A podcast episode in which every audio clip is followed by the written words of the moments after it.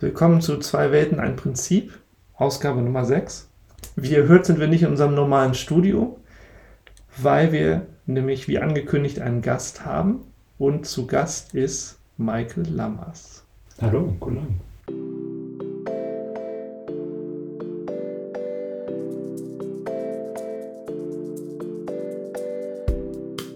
Herzlich willkommen. Michael Lammers arbeitet in demselben Social Business Netzwerk wie ich. Darüber kennen wir uns auch. Michael war nämlich mein Chef. Und das Witzige ist ja in dieser Runde, dass ich auch mal Alex Chef war. Deswegen ist das jetzt ja eine lustige Dreierkombination aus Chefs ähm, in verschiedenen Konstellationen. Und wir wollen jetzt ja über vergangene Episoden reden, die wir gemacht haben. Und als ich das Michael vorgeschlagen habe, hat er sofort gesagt, er möchte mit uns über Motivation reden. Was man vielleicht noch dazu wissen muss, und ich glaube, Alex, das weißt du auch noch gar nicht, ist, dass Michael auch in seiner Jugend großer Basketballspieler war. Und deswegen hatte er da schon im Vorgespräch so einige Ideen gehabt.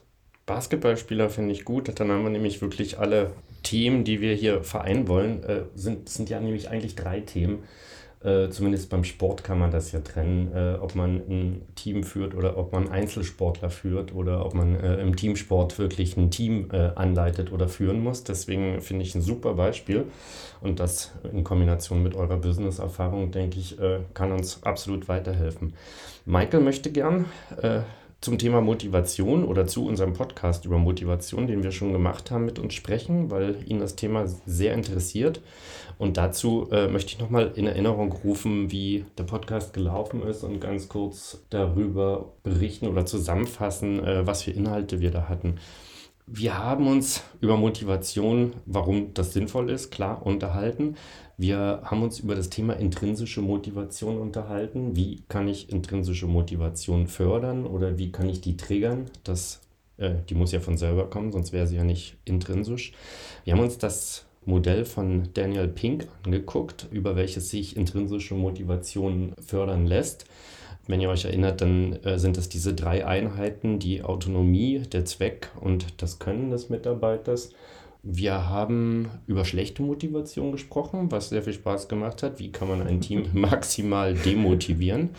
ähm, aber klar, von der Seite muss man es sehen, um zu wissen, äh, was man nicht falsch machen darf. Und damit sage ich auch einen wunderschönen guten Abend, Maike und würde mir gerne von dir anhören, welchen Eindruck du zu dem, was wir gesagt haben, hattest und welche Ergänzungen. Aber mich interessiert natürlich auch, ob du mit Dingen, die wir erzählt haben, nicht einverstanden warst und wie da deine Sicht der Dinge darauf ist. Ja, erstmal freut mich total hier zu sein. Also ich habe äh, mit großem Interesse am Podcast bisher verfolgt äh, und ich möchte eigentlich, wenn ich den höre, immer ganz gerne mitdiskutieren. Darum bin ich sehr, sehr froh, hier zu sein. Ähm, Demotivation ist natürlich meine große Stärke. ich weiß. ja, genau. Nein, aber ähm, ich fand die erste Folge über Motivation wirklich sehr ja, nachvollziehbar. Es ist natürlich mit dem Modell von Pink äh, etwas übersimplifiziert, habe ich den Eindruck. Ähm, und auch den Kathedralenbauer und ich weiß nicht mehr, was der andere den war. Den Basarbesucher. Den Basarbesucher. Ja. Ich, ich finde, das illustriert ganz schön, dass es verschiedene Typen gibt, die verschieden motiviert werden wollen. Aber natürlich sind es nicht nur zwei, sondern jeder ist irgendwie anders. Und ich glaube, wenn du so ein vereinfachtes Modell hast, ist es äh, ein guter Einstieg, aber dadurch auch über One-on-Ones, über die ihr euch ja auch schon über, unterhalten habt, muss man die Leute immer besser kennenlernen, damit man genau weiß, wie ticken die und wo, wo kann ich in der Motivation, äh, Motivation ansetzen. Ähm, also ihr habt aus meiner Sicht nichts Falsches gesagt. Es ist einfach nur, Motivation ist so ein breites Feld, da könnte man wahrscheinlich zehn Folgen drüber, drüber machen und hätte immer noch nicht alles gesagt. Als Christoph mich angeschrieben hat und gefragt hat, hey, willst du nicht mal mitmachen und welches Thema hättest du denn gern, habe ich sofort Motivation gesagt. Also erstmal finde ich eure Idee sehr spannend, dieses, diesen Vergleich von Sport und äh, ja, professioneller äh, Arbeitsweltführung äh, sozusagen. Und sowas ist mir auch öfter durch den Kopf ge geschossen, solche Dinge wie, hey, äh, was wäre wenn man, wenn man mit einem Profi-Team Retrospektiven halten würde, wo der Trainer nicht dabei ist und wo die Leute sich dann äh, ja, gegenseitig kritisieren oder sagen, hey, das könnten wir doch irgendwie besser machen. Ähm, und gerade am Tag vorher war ja ein Gedanke gekommen, ähm, der, glaube ich, ganz gut zu dem Thema passt. Vielleicht trete ich den hier mal ein bisschen breit. Also wie, wie Christoph schon sagte, äh, ich war und bin immer großer Basketballfan gewesen. Äh, und gerade am Tag, bevor Christoph mir äh, schrieb, ähm, ist in der amerikanischen Profiliga der, ja, die größte Einzelauszeichnung für einen Spieler vergeben worden, der Most Valuable Player. Und der ist ein relativ besonderer Spieler, ähm, weil er, also Nikola Jukic heißt er, ähm, und der ist sehr besonders, weil er eigentlich ein Center ist, also ein sehr großer, sehr mächtiger Spieler, äh, der sich sehr gut unter dem Korb durchsetzen kann und sehr gut Punkte machen kann. Aber er ist auch gleichzeitig, was ihn wirklich sehr einzigartig macht, einer der besten oder der beste Passspieler in der Liga. Und im Teamzusammenhang, man merkt, das Team hat einen sehr eigenen Charakter, nämlich jeder in dem Team läuft sich in jedem Angriff die Hacken ab. Also investiert unglaublich viel Kraft immer wieder in Zügen zum Korb, äh, auch abseits des Balles, immer sehr viel Bewegung drin. Und das finde ich interessant, diese Teamdynamik, wie entsteht sowas? Und wie hält sich sowas? Weil man, man kennt es selbst äh, aus dem Teamsport, wenn man sowas mal ein paar Mal gemacht hat, man lässt sehr viel Energie zurück und das klappt nicht oder man, man, es wird nicht bestärkt, dann hört man damit auch auf. Weil klar, du willst ja Energie mhm. sparen irgendwie. Äh, das das wäre falsch investierte Energie. Ähm, und wenn man überlegt, okay, warum laufen die denn so viel? Klar, äh, sie wissen, wenn ich das mache, wir haben den besten Passer in der Liga, dann kriege ich den Ball auch. Und dann kriege ich Punkte. Ne? Punkte sind gut. Punkte sind gut im Spiel, Punkte sind aber auch gut für mich einzeln als Spieler, für meine Karriere, weil der nächste Vertrag ist nicht weit und dann kriege ich eventuell mehr Geld. Ne? Mhm. Ähm, also das, das würde ich sagen, lässt sich schon relativ gut auf die professionelle Welt übertragen. Aber du siehst dann auch ganz viele andere Gesten. Also du, du, du weißt, wenn der, wenn der interviewt wird, dann stellt er sich nie selbst heraus, sondern stellt immer seinen Mitspieler heraus und sagt, hey, die haben doch einen super Job gemacht. Ich, ich, hab, ich muss ja nur einen Pass spielen, so ungefähr. Äh, und äh, also ich, ich glaube, als ich da so ein bisschen tiefer nachgedacht habe, glaube ich, äh, gab es da so ein paar ganz konkrete Dinge, die du als Manager machen kannst, oder als Führungskraft machen kannst, damit in deinem Team eine Dynamik entsteht, dass jeder gerne alles gibt. Und das, will, das wollen wir irgendwie als Führungskraft. Mhm. Ähm, also ich glaube, als, als Führungskraft, sorry, wenn ich jetzt etwas zu lange monologisiere, aber ich glaube, als Führungskraft, ähm, also wie gesagt, es gibt so einen Katalog, wie du Rückmeldung geben kannst und den Leuten Chancen geben kannst, um ja, sich auszuzeichnen und äh, daraus auch Motivation zu ziehen. Also eines ist, was ihr schon gesagt habt im One-on-One. Hey, wenn ich dem positives Feedback gebe und sage, hey, das war doch super, ja, das hat bestimmt einen Effekt. Dann sagt er, ah, okay, ich werde gesehen, es wurde gesehen, es wurde positiv anerkannt, ja, das mache ich nochmal. Das ist ja für mich nicht schlecht. Ähm, genauso irgendwie im Jahresfeedback-Gespräch, wenn ich ihm zeige oder eher, ich sehe, was du tust. Das reicht eigentlich schon. Ich muss nicht sagen, ah, das war jetzt super, super speziell und damit zeigtest du dich aus, sondern es reicht schon, wenn ich zurückspiele, ich habe gesehen, was du getan hast und das war gut.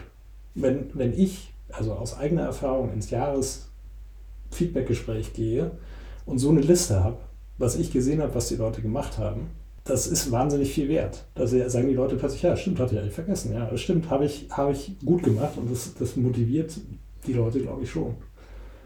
Ähm, ich kann Loben natürlich im One-on-One. -on -One. Ein bisschen ja, zweischneidiges Schwert ist Loben im, im Teamzusammenhang. Da mhm. muss man sehr vorsichtig damit sein, können wir, können wir auch gerne noch drüber reden.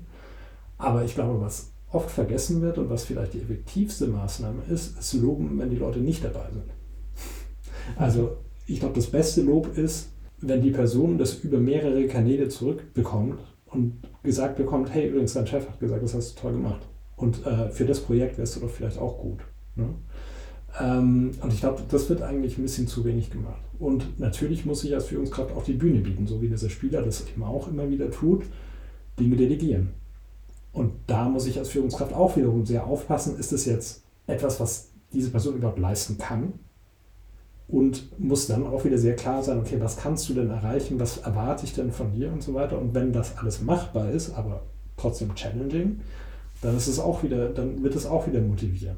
Und äh, also mein, meine, also ich, ich fand, das passte irgendwie ganz gut, ähm, äh, also von, von Sport und, und äh, Führung Und ich glaube, einige, einige Punkte davon habe ich in einigen Kontexten zu wenig gesehen. Und ich glaube, es sind eigentlich ganz einfache Sachen, die man als Führungs Führungskraft machen kann, um so ein ja, performantes Team und motiviertes Team zu bekommen. Hm. Das erinnert mich wieder an das Thomas Müller-Interview, das ich auch schon mal zitiert habe, dass äh, er gefragt wurde, was, wie und warum die Bayern so erfolgreich sein konnten, obwohl sie da in dem Jahr schlecht gestartet sind. Und er gesagt hat, das ist deswegen, weil jeder Einzelne versucht, als erster den Fehler des anderen wieder auszubügeln. Und das erinnert mich so ein bisschen daran, der Passspieler äh, bzw. die anderen laufen, laufen sich die Hacken ab.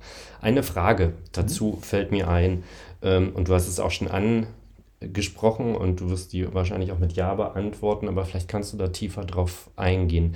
Ist es möglich, äh, wenn ich den Einzelnen versuche im Team zu motivieren, die Teammotivation damit zu gefährden, weil ich das, wie du schon gesagt hast, zum Beispiel vor allen mache, äh, dass ich den lobe oder wenn ich mich um den einen zu viel kümmere und dem zu viel Aufmerksamkeit schenke, weil der meiner Meinung nach ein bisschen mehr motiviert werden muss.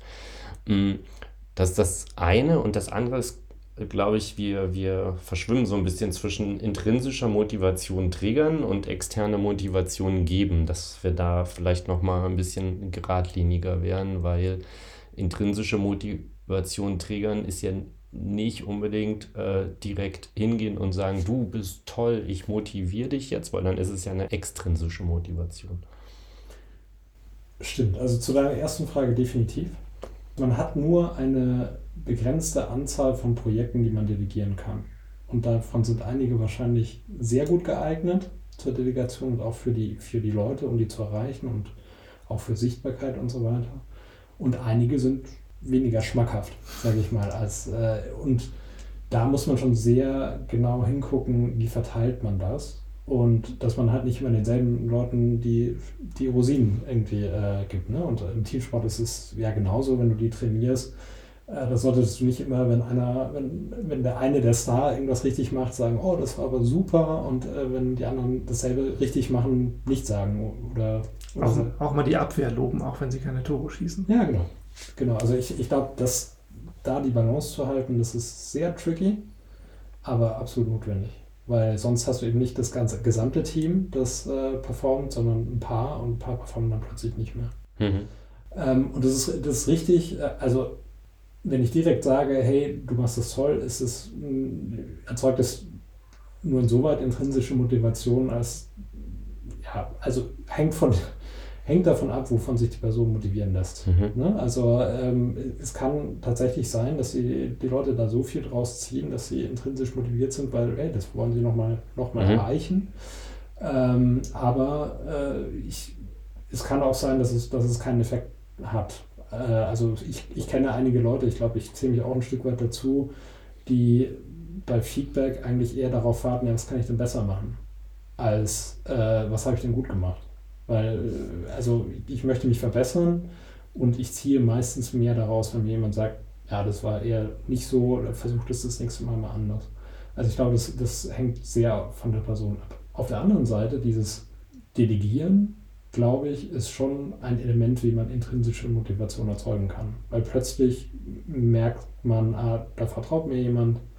Ähm, also Vertrauen ist auch sehr wichtig in Motivationsbildung, glaube ich. Ähm, da vertraut mir jemand, ich kann, ähm, ich kann mich so ein bisschen entfalten, ich kann selbst ein bisschen gestalten, je nachdem, wie die Delegation abläuft. Ähm, und daraus normalerweise, also ich selbst ziehe daraus viel intrinsische Motivation und ich glaube, das geht vielen ähnlich. Ja, ich, ich sehe, äh, trotzdem du das als vielleicht zu vereinfacht darstellst, das äh, Modell von Daniel Pink. Ja, aber trotzdem, dass du gerade äh, genau das erklärt hast. Ne? Du hast gesagt, ich sag demjenigen, du, das kannst du gut, das gefällt mir an dir, da solltest du weitermachen. Oder du machst es, was ich auch sehr, sehr spannend finde und worüber ich mir noch nicht so Gedanken gemacht habe, über Dritte, weil das noch viel besser wirkt und viel ehrlicher ankommt. Mm, du hast den Zweck erklärt, nämlich, oh, das tut mir gut oder oh, ich werde gelobt oder oh, ich kriege Punkte oder werde der Most Valuable Player. Das ist ja der Zweck am Ende, den, den derjenige erreichen will und durch die Delegation die äh, Autonomie im Prinzip getriggert und gesagt, hier, das darfst du machen, ich vertraue dir, mach das alleine und dadurch äh, so eine Art Autonomie äh, stattfindet. Ja, bei diesem MVP-Beispiel wollte ich nochmal ähm, nachfragen, oder mal zur, zur Diskussion in dieser Runde stellen, ja, was, was motiviert denn eigentlich diesen Spieler, der da die Pässe spielt, um den das Team drumherum gebaut wird? Jetzt ist natürlich in dem Beispiel, wissen wir jetzt schon, wie es ausgegangen ist. Er hat diese Trophäe bekommen. Aber was motiviert den denn eigentlich? Toni Kroos hat gerade gekündigt in der Nationalmannschaft. genau, ja. Den würde ich ja mal dann so als Pardon im Fußball betrachten, oder? Ja, äh, das ist eine gute Frage. Ähm, da können wir uns vielleicht noch mal kurz drüber unterhalten, was wäre denn das Pendant dieses Spielers in der, in der professionellen Welt? Mhm. Weil man kann ja einerseits sagen, der Trainer ist der Teamlead. Ne? Mhm. Und die, die Spieler sind so die, also so wie es ja in der realen Arbeitswelt auch ist, äh, die erfahrenen Spieler und die Performer und die neuen Spieler und so weiter. In dem Fall also man könnte vielleicht auch argumentieren, der Trainer ist äh, der, der Director sozusagen, äh, weil der ist aus dem Operativen komplett weg und der, der Führungsspieler könnte der Teamlead sein. Also je nachdem, wie man die Teamlead-Rolle ausfüllt. Ne? Und ich glaube, er sieht es als seine Aufgabe. So wie ein Teamlead es als seine Aufgabe sieht, dass das Team funktioniert und das Team ans Laufen bringt, sieht er es als seine Aufgabe, die Bälle zu verteilen und darauf zu achten, sind dann alle schon ins Spiel gekommen, haben die genügend Bälle in der Hand gehabt, weil es ist auch zu viel verlangt, wenn man irgendwie nach zehn Minuten zum ersten Mal den Ball hat, dann zu verlangen, dass die sofort einen Korb machen. Ne? Also ich glaube, das ist wirklich so der, der Führungsspieler auf dem Platz, ganz klassisch. Ähm, und in meinem Kopf ist das Pendant dazu wahrscheinlich eher der Teamlead als, als ein, ein Entwickler. Mhm. So. Mhm. Ja, das passt ja auch, äh, das sagt man ja auch bei der Nationalmannschaft, dass Thomas Müller so der rechte Arm von Jogi Löw auf dem Platz war, weil er seine Stimme war, weil er die auf dem Platz transportieren konnte und gerade in den letzten zwei Jahren auch viel dirigiert hat und die jungen Spieler in die richtigen Positionen geschickt hat und die ganze Zeit am äh, Reden war und selber eigentlich weniger Tore geschossen hat, als er das vielleicht noch am Anfang gemacht hat, wo er selber noch ein Youngstar oder ein Stürmer war. Mhm und dadurch aber auch eben unglaublich an Wert gewonnen hat, egal ob für die Bayern oder eben in der Nationalmannschaft. Hm. Eine Frage, Alex, die du mir gestellt hast, als wir das zu zweit aufgenommen haben, war, wie motiviert man denn eigentlich Mitarbeitende, die eigentlich gar nicht zu motivieren sind, die einfach nur dort sind, um ihre Arbeit zu machen. Die verdienen halt ihr Geld, aber die wollen gar nichts mehr groß erreichen. Die sind halt da und machen ihre Arbeit, machen sie auch gut. Und das würde ich gerne mal an dich weitergeben, Michael, als ähm, sehr erfahrenen People Manager. Wie hast du sowas schon mal erlebt und wie bist du damit umgegangen? Tatsächlich, als ihr darüber gesprochen habt, habe ich mir auch gedacht, oh je, also der Vergleich professionelle Arbeitswelt und Profisport, das funktioniert an, in vielen Bereichen, aber hier funktioniert er nicht. Weil Fußballspieler, der keine Leistung bringt, spielt nicht. Genau. Ein Entwickler, der keine Leistung bringt, entwickelt trotzdem und kriegt dasselbe Gehalt im Zweifelsfall wie die anderen Entwickler. Den kann ich nicht auf die Bank setzen, sozusagen. Mhm. Und das, das, ist, das, ist, das hat eine andere, eine andere Schwierigkeit. Angenommen, ich hätte mit diesem Entwickler oder mit diesem, mit diesem Mitarbeiter ein gutes Verhältnis, ist es, glaube ich, ganz gut lösbar weil man gucken kann, okay, wie tickt der, wo hakt es, wo ist die Motivation, äh, was, was kann demotivieren. Das kann dann nach einer Aufgabe sein, Teamwechsel, äh, vielleicht ein eigenes Projekt, so wie wir vorhin gesagt haben. Also da, da, da ist eventuell was zu holen. Wenn man aber die Vertrauensbasis nicht hat, dann bleibt eigentlich nur noch der Teamwechsel. Mhm. Also äh, jetzt mal von Schlimmeren abgesehen. Ne? Also man möchte sich ja nicht irgendwie von Leuten trennen, aber im Prinzip muss man dann einfach, glaube ich, anerkennen, oder zumindest mir fiele keine andere Lösung ein, dass man sagt, ja, es, es funktioniert leider nicht und dass man sowohl dem Team, aber auch dieser Einzelperson die Chance gibt, äh, dann eine gute Lösung für alle äh, irgendwie zu finden. Also eine, eine andere Lösung an der Stelle fällt mir ehrlich nicht ein, aber ich würde ich würd es vielleicht sogar noch so noch plastischer machen. Der, der Fußballspieler, der, äh, es geht ja gar nicht, dass der nicht gut spielt und auch die Mitarbeiterin, dass, dass die nicht gut arbeitet, sondern dass die einfach nur das maximal erforderliche Level bringt, aber nicht ähm, keine Lust hat, sich zu entwickeln, nicht weitergehen will, nicht drüber gehen will, sondern immer nur dieses minimal erforderliche Level bringt. Das würde im Fußball genau, da hast du genau recht, das würde gar nicht funktionieren. Der würde einfach eine Liga tiefer spielen, ähm, wo dieses Level dann vielleicht ausreicht. Und das ist in der Arbeitswelt nicht immer sofort möglich, da der oder diejenige ja in dem Moment, ähm, man kann dem oder ihr ja nichts vorwerfen. Äh, Ja. Kommt ja auf Arbeit, ist 40 Stunden die Woche da und äh, bringt halt das, das Minimum. Aber äh, man weiß halt auch genau, dass andere sich da noch mehr reinstürzen, dass sie sich steigern wollen, dass sie sich weiterentwickeln wollen. Und das finde ich, sind die schwierigen Leute. Die, die gar nicht arbeiten, klar. Ne? Da, oder die, die gar nicht spielen, klar. Mm, Aber die, die nicht aus ihrer Komfortzone kommen wollen, so äh. Ja, die sich auch nicht weiterentwickeln wollen. Genau. Mhm. Und da ist dann halt schwierig zu argumentieren, finde ich. Ne? Aber da, tatsächlich, da, also das passt eigentlich ganz gut zu dem, was ich meinte. Die muss man eigentlich aus der Komfortzone holen.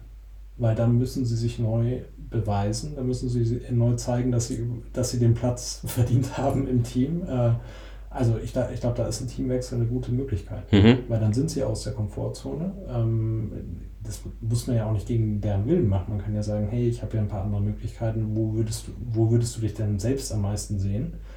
Ähm, und ich, ich glaube, dann werden sie auch mehr leisten wollen und müssen. Und das wiederum, aber das kennen wir ja aus dem Sport, wenn du aus deiner Komfortzone kommst, also wenn du deinen inneren Schweinehund überwindest und wenn du deine Leistungsspitzen dann halt neu setzt und äh, da ein bisschen mehr trainierst, als du es sonst gemacht hast und dann aber schnell merkst, äh, oh, das bringt mich wirklich weiter, ich bin schneller, ich bin höher, ähm, ich kann mehr gewinnen, ähm, dann motiviert das ja plötzlich Ja. wieder. Und dann finde ich deinen Ansatz halt gut zu sagen, wenn es in diesem Team nicht geht, vielleicht äh, geht es in einem anderen Team. Die ganz generelle Frage, die ich nochmal stellen würde, müssen sich denn Mitarbeitende eigentlich ständig weiterentwickeln? Oder ist das nicht okay, wenn die auf, reicht es nicht aus, dass sie einfach auf Arbeit kommen, ihre Arbeit machen, mehr oder weniger tadellos, ähm, und diesen Drive gar nicht entwickeln? Da habe ich einen sehr interessanten Ansatz mit einem Mitarbeiter von mir äh, dazu besprochen vor ein, zwei Wochen. Was ich wirklich gut fand, ist, ähm, ich würde diese Frage mit Ja beantworten, weil ähm, die Ent und ich würde das so erklären, dass das Weiterentwickeln, da könnte der Mitarbeiter ja kommen und sagen, du setzt mich unter Druck, ich muss immer noch mehr und noch mehr und noch mehr können. Der vergisst dann aber ganz schnell, oder die vergisst ja dann ganz schnell, dass ähm, hinten Dinge runterfallen, die nicht mehr gemacht werden müssen, die man dann äh, nicht mehr braucht und so weiter. Und dass dadurch ja immer wieder Ressourcen entstehen, die man vorne drauf packen kann. Und das ist für mich Weiterentwicklung. Wenn ich sage, ich bilde mich jetzt auf einem Windows-Server 2008 aus und äh, kenne mich darauf gut aus und äh, ich möchte aber, dass du dich weiterentwickelst und auf einem 2012er Server dich auch auskennst, dann ist ganz klar, dass der oder diejenige den 2008er Server ja irgendwann nicht, mehr bedienen muss, weil der alt ist, weil der weg ist. Und so ist es ja auch, wenn wir uns jetzt in die Azure Cloud mit Microsoft bewegen. Irgendwann sind die Server-Skills nicht mehr gefragt und das muss man dann auch nicht mehr machen. Und da kann man dem Mitarbeiter, denke ich, äh, entgegnen. Äh, weiterentwickeln ist nicht nur wir machen das Fass noch voller und noch voller, bis es überläuft und du in den Burnout rennst, sondern wir versuchen einfach, dass du äh, im Modus bleibst und mitmachen kannst. Das ist für mich weiterentwickeln. Und ich finde das einem Mitarbeiter ganz klar zu verkaufen und nicht zu sagen, ich verlange noch mehr von dir und noch mehr von dir und noch mehr von dir, wie es oft falsch verstanden wird, kann helfen ähm, zu erklären, was Weiterentwicklung wirklich bedeutet. Ja, da- das finde ich einen sehr spannenden Punkt, weil gerade in der Tech-Welt ist Stillstand Rückschritt, weil die Welt äh, ändert sich ständig und viele Leute haben dann ihre Komfortzone gefunden und die merken nicht sofort, dass ihre Technologie langsam aber si- sicher veraltet, also ihr, ihr Fokus. Und wenn man denen nicht beibringt, also ich, ich finde es genau richtig, was du sagst, denen musst du gut beibringen können, hey, du gefährdest hier deine Karriere im Prinzip. Es kann sein, wir haben das schon tausendmal gesehen, wenn man schon ein paar Jahre dabei ist, sieht man das immer wieder. Irgendwann ist die Technologie weg vom Fenster und wenn du dann kein zweites Standbein hast, dann hast du ein Problem. Hm, Ja, also ich glaube, die äh, in der Technologiewelt, aus der wir ja alle kommen, ähm, da entwickelt es sich weiter. Ich da- dachte jetzt auch so ähm, an so, so, so Stromberg-ähnliche ähm, Verhältnisse, in, in, wo, wo sich Arbeitsabläufe vielleicht in Jahrzehnten äh, verändern. Vielleicht ist es auch, äh, vielleicht gibt es das gar nicht mehr. Und das, Also es gibt ja nur ganz wenige Branchen, wo, wo das nicht der Fall ist. Der Autobauer, der den Golf 1 zusammengeschraubt hat, der baut heute auch nur noch Elektronik in den neuen Ja. Golf ein. Äh, oder die Bürokraft, um Stromberg aufzugreifen, äh, die arbeitet ja auch nicht mehr mit der Schreibmaschine und tippt die Seiten ab und legt äh, Kopierpapier dazwischen, sondern äh, muss mittlerweile einen Kopierer bedienen können. Ja, wir kommen immer wieder auf Technologie, aber die äh, erleichtert uns ja die Arbeit. Ja, und ja. da muss ja überall eine Weiterentwicklung stattfinden. Wir kennen ja alle dieses äh, diese Mitarbeiter, die Jahre im Büro arbeiten und mit diesen Computern nicht mehr klarkommen. Und das ist alles so viel. Und das mit dem Skype mache ich nicht. Und das mit dem Teams überhaupt, Kamera, wo ist die? Äh, ne? das, Mhm. ähm, das gibt es ja. Aber da, ich glaube, da muss man auch drauf gucken. Ich wollte noch, ähm, Michael, wo du hier bist, nochmal das Thema Selbstmotivation auch ansprechen. Du warst ja Teamlead und bist jetzt äh, Director geworden. Und ich habe das Gefühl, je, je weiter man in so einer Hierarchie aufsteigt, desto weniger Leute sind so um einen herum, die einem auf die Schulter klopfen und sagen, gut gemacht, hast du so gut gemacht. Und man ist halt dann, also ich werde, ja, ich, eigentlich wollte ich nicht diesen blöden Spruch sagen, oben wird die Luft dünn oder so. Aber ich habe schon das Gefühl, dass man sich ein Stück weit selber motivieren muss. Gerade wenn man selber Software entwickelt hat, das hast du ja auch, wo man den, seinen eigenen Output ganz klar sehen kann. Am Abend hat man das Ticket abgeschlossen und ist zufrieden damit, kann den Rechner zumachen. So. Und im Management, ja, man hat jetzt irgendwie in acht Stunden 16 Termine gehabt, per Zoom auch noch. So, wie, wie gehst du damit um? Also das stimmt. Ich glaube, zum einen muss man sich selbst Projekte suchen, bei denen man auch Output spürt. Weil wenn du eine Woche, also wochenlang verbringst nur in Zoom-Meetings und versuchst, andere Leute, anderen Leuten zu helfen, effektiv zu sein und dich selbst nicht mehr ähm, effektiv fühlst, wirst du irgendwann die Energie nicht mehr haben, andere Leute irgendwie äh, zu unterstützen. Ähm, und äh, gerade, ich meine, muss ich euch nicht erzählen, äh, Pandemie und so weiter, das, das nagt an den Energiereserven. Da muss man sich auch in der Arbeit Dinge suchen, die einem Energie geben. Und acht Stunden Zoom-Calls tun das nicht. Ähm, zumindest, zumindest für mich. Für mich Ob, es. Leute gibt, denen das was gibt? Ich kann es, ich kann es total gut nachvollziehen. Ja, wir hatten ja. gerade eine Woche Hack Week und ich habe mir Arbeitssachen angezogen und wir haben äh, Kabel gelegt und Fernseher an Wände geschraubt und das war einfach, das war so toll. Einfach, ich weiß, ich wäre nie dazu gekommen, ich hätte es auch nie gemacht, weil, wie gesagt, äh, die Zoom-Calls äh, einen auffressen. Aber ich kann das nur bestätigen, was du gerade gesagt hast. Mal zwischendurch ein Projekt, wo man den Output spürt, das motiviert tatsächlich. Äh, Und ich weiß auch nicht, also das ist ein Rezept, das funktioniert für mich, aber ich weiß nicht, ob das jeder so hat. Also ich, ich sehe auch viele Kollegen, die mit diesem Meeting-Mode okay sind und nicht, äh, nicht unbedingt den Output brauchen. Äh, vielleicht ist es auch eine Lernerfahrung für mich, also so bin ich jetzt auch noch nicht Director. Ähm, vielleicht kommt das noch. Äh, so wie man irgendwie, wenn man vom Software-Engineer zum Teamlead wird, äh, sich langsam aber sicher vom Entwickeln trennt, dass man sich dann von solchen Sachen trennt. Aber ja, ich lasse mich überraschen. Aber, aber das kann ja auch wieder, was du gerade beschreibst, kann ja auch wieder mit der Komfortzone zusammenhängen. Ne? Du äh, zwingst dich aus der Komfortzone, dieses typische, ich gehe jetzt laufen, ich gehe jetzt laufen, nee, ich gehe doch nicht laufen, ähm, äh, ne? dass man sich einmal kurz überwindet, weil man weiß, dass es dann gut wird und dass manche vielleicht, die du gerade so beschrieben hast, für die das nicht motivierend ist, dass die einfach gar nicht aus dieser Komfortzone raus wollen und sagen, ach, das ist schön hier vor meiner Kamera und mit meinem Zoom, da muss ich mich nicht so viel bewegen, so, äh, die, die damit klarkommen. Das kann, glaube ich, das kann, glaube ich, beides sein. Ne? Es gibt bestimmt auch Leute, die können sich prima motivieren über Meetings und über Reden. Äh, aber ich glaube, das, das sind zwei, zweierlei Typen. Ja, das kann gut sein. Maike, eine Sache, die mich noch interessieren würde, wäre aus deiner Erfahrung heraus, wenn du jetzt neue Mitarbeitende bekommst, für die du sorgen musst ähm, und die du jetzt motivieren musst vor allem. Ähm, wie gehst du daran? Wie findest du heraus, was motiviert die und wie kannst du die motivieren, sodass die... Da habe ich eine Zwischenfrage. Ähm, du leitest Leads an als Director, Ja. weil das ist ja nochmal wichtig, Ja, äh, genau. ob man äh, Leute anleitet, die selber leiten oder äh, ob man Leute anleitet, die keine Leitungsposition haben. Genau. Also natürlich ist diese persönliche Basis erstmal ganz wichtig. dass ich äh, die persönlich ein bisschen kennenlerne. Also ich sage jetzt nicht, erzähl mir aus deinem Leben oder so, aber es geht einfach um die Regelmäßigkeit, dass man sich austauscht. One-on-Ones habt ihr auch schon, schon drüber gesprochen. Ähm, das ist im Prinzip unverzichtbar. Sonst arbeite ich an den Leuten vorbei. Und die, dann kriege ich die auch nicht so effektiv, wie ich mir das wünschen würde oder wie die sich das auch wünschen würden. Und dann kann ich denen auch nicht helfen, mhm. um effektiv zu werden.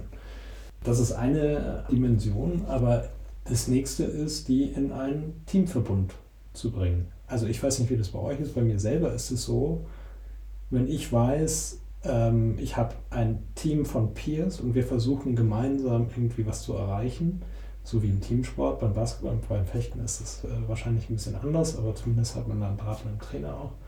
Ähm, dann weiß ich, die anderen, die anderen zählen auch auf mich. Ich bin motivierter, ich möchte den anderen irgendwie helfen. Äh, ich möchte, äh, da ist nur ein Team, so ungefähr, mhm. diese Plattitüde zu verwenden.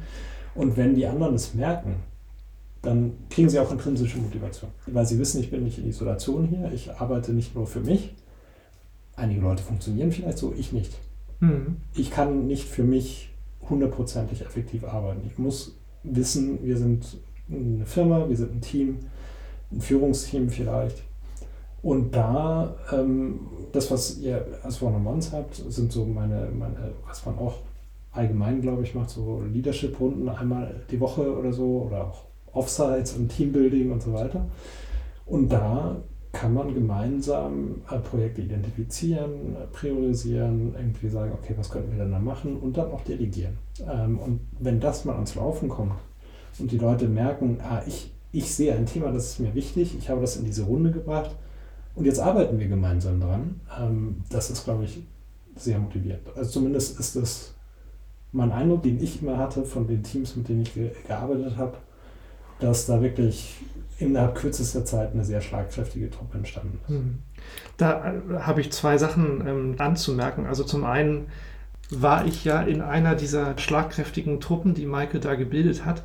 Und witzigerweise jetzt ähm, habe ich eine neue Vorgesetzte, aber diese Runde, als Michael dann den Bereich wechselte, die besteht nach wie vor. Das war der große Wunsch dieser, dieser Runde, dass wir diese wöchentlichen Meetings äh, aufrechterhalten, weil es einfach so gut geklappt hat, dass man dort sich so wunderbar austauschen konnte, so ein großes Vertrauen auch hatte und da einfach sehr gut Dinge vorantreiben konnte dadurch, dass wir jetzt alle irgendwie so ein bisschen in unterschiedliche Richtungen gegangen sind, ist es jetzt plötzlich so so eine Runde geworden, wo man über die Firma hinweg aus ganz unterschiedlichen Bereichen sich vernetzt und da halt ganz schnell erfährt, wie es in anderen Bereichen läuft. Ja, witzigerweise habe ich auch den Eindruck, die ist in gewissen Bereichen sogar effektiver geworden, weil wir eben jetzt so verstreut sind. Mhm. Ähm, und ich, ja, genau, also dass die Runde noch existiert, ähm, obwohl sie eigentlich auf dem Papier keinen Purpose mehr hat, zeigt mir auch, ja, das ist eine wichtige Runde, ist auch für mich immer noch wichtig. Ja.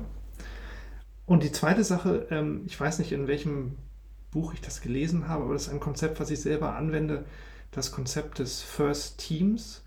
Das sieht man auch in meinem Kalender. Die Termine, die ich mit den anderen Teamleads habe, die haben eine bestimmte Farbe bei mir. Das ist mein First Team. Das ist also das Team, mit dem ich zusammenarbeite. Und ich sehe mich sozusagen in zwei Teams. Einmal in dem Team mit meinen ähm, Mitarbeitenden, aber dann nochmal in diesem Verbund von Teamleads und unserer neuen Direktoren zusammen, dass das das First Team geworden ist. Ich weiß nicht, aus welchem Buch das kommt. Ich glaube, das kommt aus deiner Buchempfehlung Resilient Management. Ja, von Lara Hogan. Lara ja. Hogan, äh, ja. Team of Peers oder so heißt der Artikel. Ja, das, das kann gut sein. Das hilft, glaube ich, auch dann gegen dieses ähm, nach oben hin wird es dünn und man hat niemanden, mit dem man sich mehr austauschen kann. Dadurch, dass man ähm, da dieses Team auf dieser neuen Ebene einfach formiert aber tatsächlich ist das auch ein Learning, das viele, glaube ich, gar nicht sehen, wenn sie an diesen klassischen Career Path denken von Software Engineer, Teamlead, äh, Director. Ich glaube, in dem Moment, wo du denkst, Teamlead, wird es irgendwie so hierarchisch. Also äh, Teamlead und die Directs. Aber dass du immer noch, genauso wie du in einem Softwareentwicklungsteam ja mit deinen äh, Software Engineers wahnsinnig einen engen Draht hast und eng zusammenarbeitest, schießt du dir eigentlich ins eigene Knie, wenn du das nicht mit den Teamleads genauso machst. Ja. Weil mhm. du eben keine, du musst eigentlich immer wissen, mit wem kann ich reden, du musst mit denen eigentlich auch schon eine gewisse persönliche Basis haben.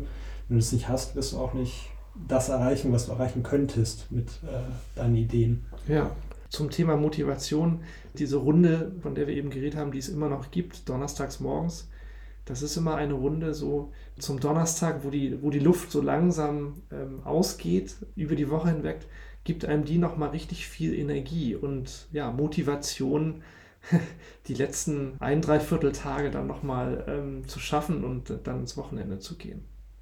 Was mir zu deiner Einstiegsfrage einfällt, was Michael mit einem neuen Mitarbeiter macht oder wie er sich darauf vorbereitet, diesen neuen Menschen im Team zu integrieren und zu motivieren.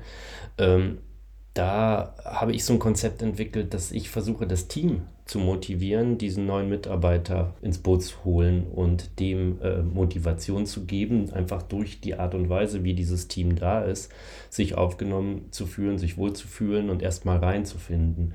Und dann kann ich beobachten und kann sagen, durch die 1 und 1 Gespräche oder durch das Verhalten im Team untereinander, äh, wie derjenige sich einfügt, wo seine Stärken liegen und äh, wo ich ihn zu greifen bekomme. Ich versuche nicht unbedingt als Teamlead, um jetzt von meinem Businessbereich auszugehen, den einzunehmen und hier, liebes Team, das ist der und den hier, das ist ein ganz toller und so weiter und so fort. Nee, ich sage hier, Team, äh, kümmert euch mal, nehmt ihn mal an die Hand, macht mal Pair-Programming mit dem, setzt euch bei dem Projekt, nehmt ihn mit ran, ich gebe euch die Zeit dafür und dann gucke ich, was aus dem Team zurückkommt. Mm, und das funktioniert bei mir ganz gut, wie ich den motivieren kann. Ich muss mich nicht mit ihm im 1 zu 1 beschäftigen, um ihn zu integrieren. Das soll das Team machen. Ja, wenn ich zurückdenke an meine eigene Teamsporterfahrung, fand ich das eigentlich immer das Schwierigste, wenn man als neuer Spieler in ein existierendes Team reinkommt. Und ehrlich gesagt, so wenn ich so zurückschaue, besonders viel haben da die Trainer nicht geleistet für die Integration. Ich habe hab jetzt einen neuen Mitarbeiter bekommen, der ist jetzt zwei Monate da.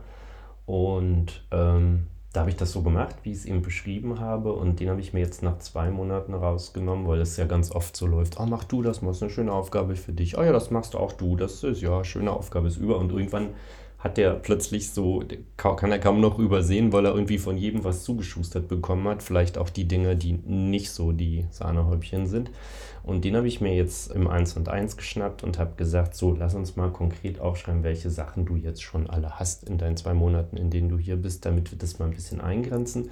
Bin dann ins Teammeeting gegangen, habe mich beim Team bedankt, dass sie das Mitglied so neu integriert haben und mit reingenommen haben und habe gesagt, ich habe mich mit ihm in dem Fall hingesetzt und wir haben uns folgende Dinge haben sich herauskristallisiert, für die der neue Mitarbeiter Verantwortung übernimmt. Und ab dem Moment wusste das Team auch sofort, alles klar, wir müssen, brauchen da jetzt nicht noch mehr abladen oder so. Das sind die Themen. Der hat jetzt Themen, mit denen beschäftigt er sich und damit ist er wertvoll fürs Team, weil er uns Dinge abnimmt. Und dann war das eine runde Sache und hat ganz gut funktioniert. Ja, jetzt sind wir schon wieder in ein neues Thema reingerutscht, was wir uns eigentlich auch schon vorgenommen haben, das Teambuilding und Hiring. So ein Thema, wie kriegt man da Leute rein?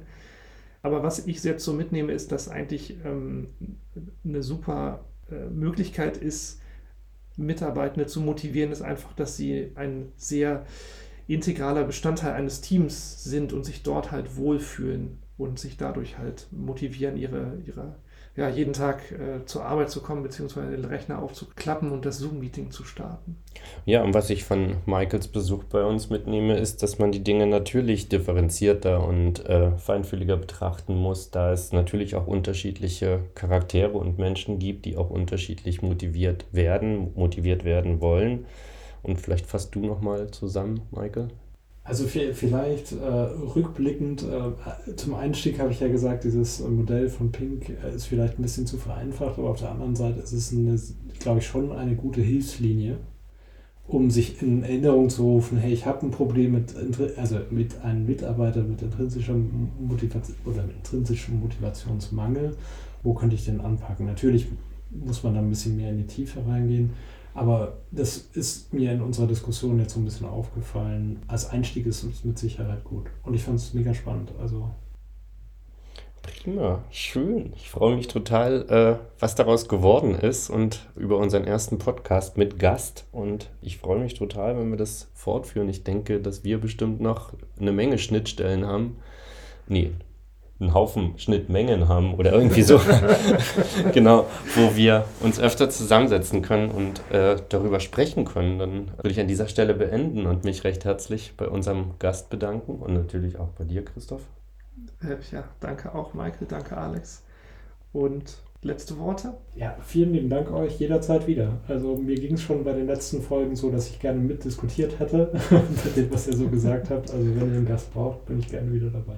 Super. Das freut uns. Darauf Danke. kommen wir zurück. Dann tschüss. Macht's gut. Tschüss. Ciao.